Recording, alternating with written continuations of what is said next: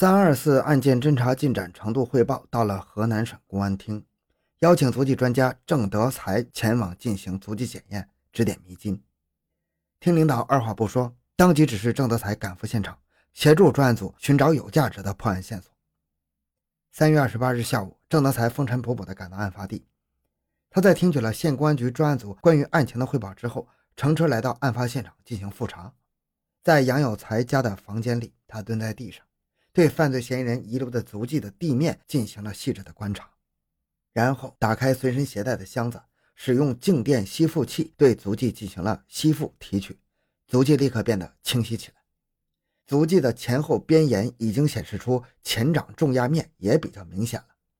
郑德才还在被破坏现场的中心区域的床单上发现了一枚非常残缺的血印足迹，经过技术处理之后，血迹足迹变得清晰起来。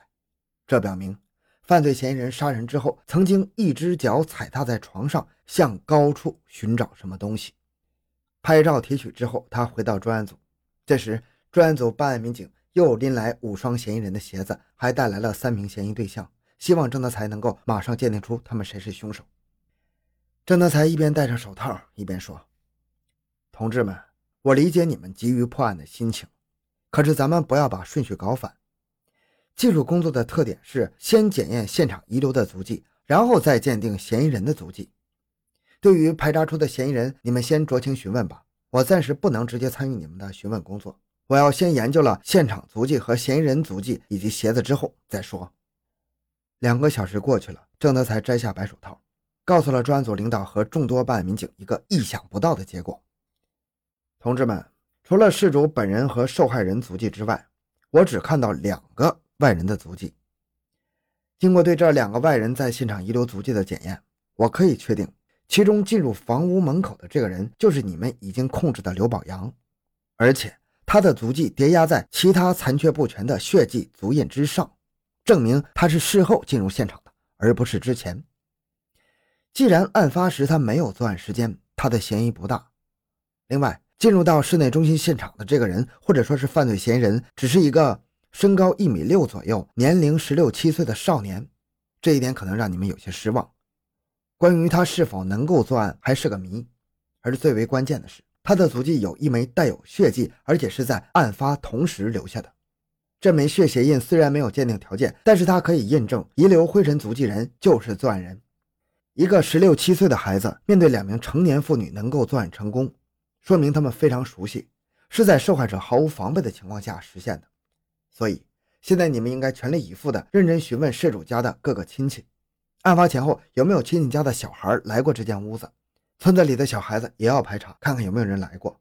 如果有，要么他就是犯罪嫌疑人，要么他更早发现了现场却没有报案。一个少年，这怎么可能呢？他要同时面对两个成年女性，他能顺利作案吗？然而，郑德才是省厅的足迹检验专家呀，历经了无数次大案要案的现场勘验，从未失手。他的判断，谁又能不信呢？杨有才以及妻子家中的亲戚总共不超过五十个人。专案组命令全体办案民警迅速展开分头调查。还没有等来回信杨有才本人忽然回忆起一条线索，就是他的小外甥刘小楠。曾经在他出差开会之前打电话到村委会，说要过来玩几天，但是小外甥究竟来没来，杨有才外出开会了，并不知道。范围进一步缩小了。很快，办案民警将杨有才的小外甥刘小南带到了专案组。根据目测，郑德才大致就有了感觉。经过检验刘小楠的鞋子，又对他的足迹进行鉴别，他才更加明确了自己的判断。郑德才放下鞋子，问刘小楠。现场中心区域遗留的足印就是你的鞋子所留。你来过杨书记家中？刘小楠扑通一声跪下，哭着说：“我不敢了，我就是想借点钱，他们不给。”办案民警迅速展开突审，刘小楠交代了作案的整个过程。刘小楠，男，十六岁，附近的刘家村人，初中辍学，没有前科，但是却染上了赌博的毛病。经常参与地下的赌博活动。一次赌博中，他输掉了两千块钱，但是由于没钱，就给对方留下了欠条。近来债主经常催债，他不敢向父母开口，百般无奈，他想到了舅舅杨有才。他知道杨有才干了四十多年村支书，家中也许有钱。事发当日，刘小楠来到了舅舅杨有才家中，吃过午饭之后，向舅妈施学义提出了借钱的想法。当时施学义并没有太在意，以为小孩子没有零花钱了，就拿出二十块钱给他。谁知道刘小楠提出要借两千块钱还赌债，吓了施学义一跳啊！那个年代，两千块钱不是个小数目，是城市里白领一个月的收入。这根本不是在农村务农的施学义可以想象的。施学义非常生气，端起了长辈的架子，说要把此事告诉杨有才，并且告诉刘小楠的父母。这下反倒把刘小楠吓了一跳。为了自己赌博的事情不至于败露，他捡起一根绳子，趁着施学义背过身的时候，残忍地勒死了施学义。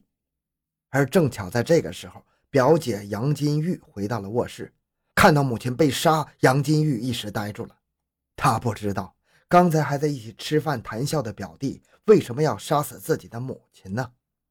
刘小楠看见此景，就想再杀一个也无所谓呀。又扑过去，将杨金玉打倒在地，死死掐住他的脖子，直到没有了呼吸。之后，他翻箱倒柜，找了仅有的三百块钱现金和一百五十元国库券，溜之大吉。郑德才对足迹的正确提取、分析、检验，大大降低了嫌疑对象的年龄，改变了专案组的侦查方向，避免了原计划继续要走的破案弯路，使得案件很快得到侦破。而县公安局接着顺藤摸瓜，还端掉了一个赌博窝点。而再接下来，县公安局并没有让郑德才轻松的离开，而是又委婉的提出了一个新的难题，希望他能够协助他们破获一桩沉积了三年的纵火案。三年前的一个冬季的深夜，王庄村村民卢占红的家中突然出现火情，大火顺着风势迅速的燃烧，渐渐的成为一片火海。接到村民报警，县消防大队迅速出警，调集三辆消防车赶到现场。经过消防官兵的奋力扑救，大火终于被扑灭了。而让人不解的是，消防官兵不仅在室内发现了两具烧焦的尸体，还发现地上有大量的血迹。难道这又是一个凶杀案的现场吗？县公安局刑警大队的技侦人员匆匆赶来，封锁了现场，开始了勘验工作。勘查发现，死者是母女关系，母亲卢占红四十一岁，女儿王梅婷十六岁。两名受害人被利器杀死之后。嫌疑人为了掩盖现场，人为纵火焚烧了房屋。那么，犯罪嫌疑人为什么要这么残忍地对待母女俩呢？他与受害人之间到底产生了什么冤仇呢？当时火灾案发时正值农历腊八，春节在即，王庄村的村民人心惶惶，恐怖气氛笼罩了整个村子。县公安局立刻成立了由刑警队、派出所民警组成的专案组，逐户逐人开展侦查工作。但是，排查工作只能是走形式。因为一场大火毕竟是焚毁了现场的诸多证据，而且烧焦了这两具尸体，尸体高度碳化，甚至无法发现他们是否遭到了性侵，这给后续的侦破工作带来了非常大的难度。现场勘查只找到了一把烧糊了木把的螺丝刀，再无其他利器。而根据尸体上模糊伤口，警方判断犯罪嫌疑人就是使用这把螺丝刀残忍地杀害了卢占红母女，然后分尸灭迹的。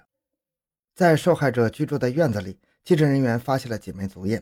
当时，警方根据犯罪嫌疑人留下足印的地方，找到了一些翻墙的痕迹。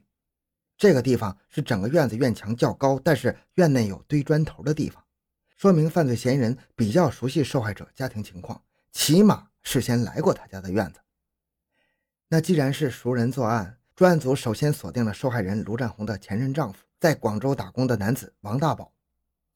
王大宝与卢占红离婚之后，房子归卢占红所有，王大宝只身一人去了外地。那么，是不是他们之间积怨太深，王大宝伺机报复呢？办案民警赶到广州，来到了王大宝所在的建筑工地。由于临近春节，建筑工地已经停工了，民工们大多已经返回了家乡。办案民警了解到，王大宝一直待在建筑工地。春节放假，王大宝独身一人，不愿意回家，就成为了工地上的留守人员。他基本不具备作案时间。当他听说到卢占红、王梅婷母女被杀，也是心痛不已，收拾行李跟随办案民警返回了王庄村。当时警方发布了通告，动员群众积极举报可疑情况，社会征集线索。办案民警还对受害者卢占红、王梅婷的社会关系进行了梳理，尤其是王梅婷的中学男同学。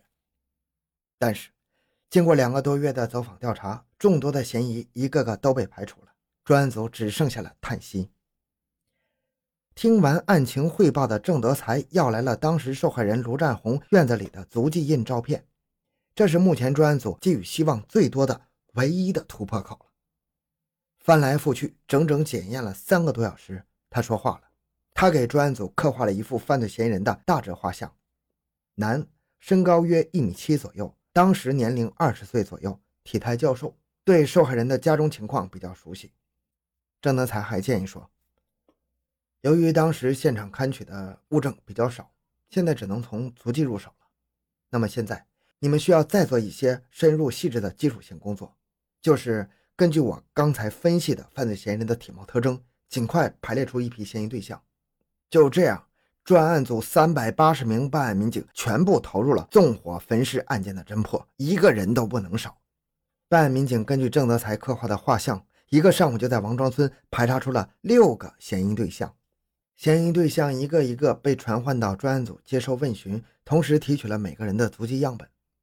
看到六个人的足迹样本，郑德才最终将目光停留在一个名叫王小寿的男子足迹样本上，反复端详了许多遍。他问：“这个人和受害人是什么关系？”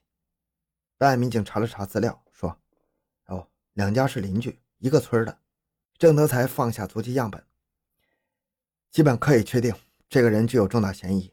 我们要重新提取他的行走足迹样本，而对王小寿的行走足迹样本提取之后，他果断地拍板做出结论：此人足迹与案发现场足印特征一致。专案组马上就对王小寿进行了拘留，进行审问。而就在郑德才起身返回省公安厅的路上，专案组的一个电话打给他，报告了他一个好消息：王小寿招供了。王小寿，男，现年二十四岁，在家里务农。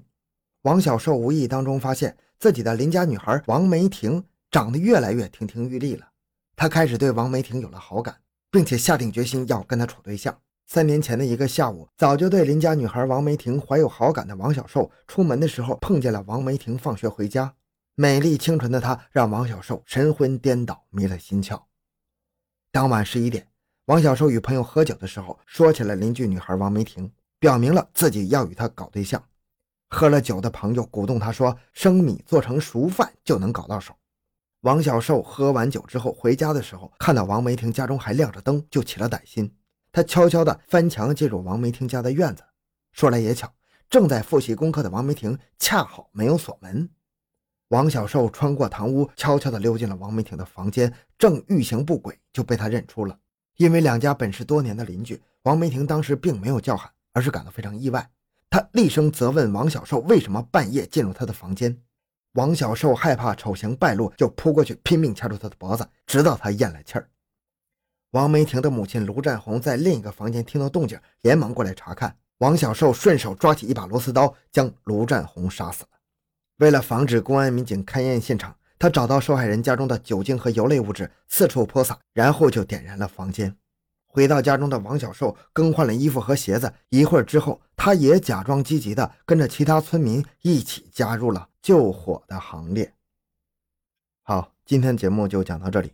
小东的个人微信号六五七六二六六，感谢您的收听，咱们下期再见。